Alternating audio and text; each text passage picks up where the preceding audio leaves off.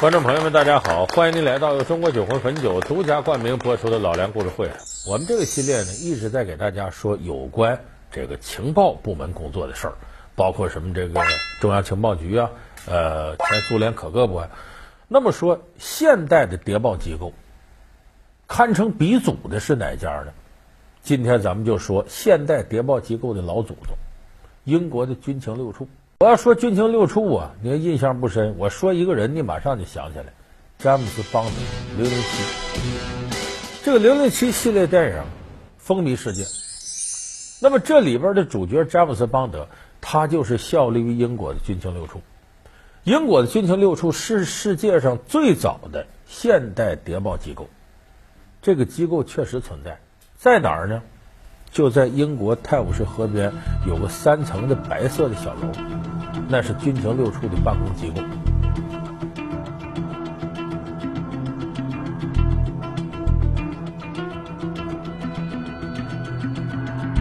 你看那个最近的这个零零七电影，叫这个《天幕坠落》，里边不是有恐怖分子袭击军情六处，咵一个炸弹把半拉楼都给炸塌了。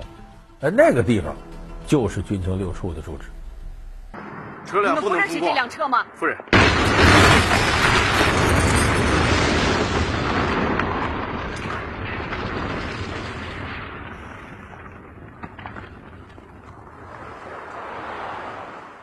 那么说，为什么军情六处现在还能广泛的被人知晓呢？这跟詹姆斯邦德跟零零七有直接关系。而且这个零零七都到了什么程度呢？他已经成了英国文化的一个符号了。我想大家还记得，呃，这个二零一二年伦敦奥运会有那么一幕，就说英国女王伊丽莎白要来参加开幕式，怎么来的呢？大屏幕放上，说在天幕坠落里扮演零零七那演员一身零零七装备，拉着英国女王伊丽莎白的手就进了直升飞机了。这飞机飞到伦敦碗的上空，就体育场的上空，歘一打开，咚，伊丽莎白女王跳伞。回头这大屏幕没了，再看呢，伊丽莎白女王出现在主席台上。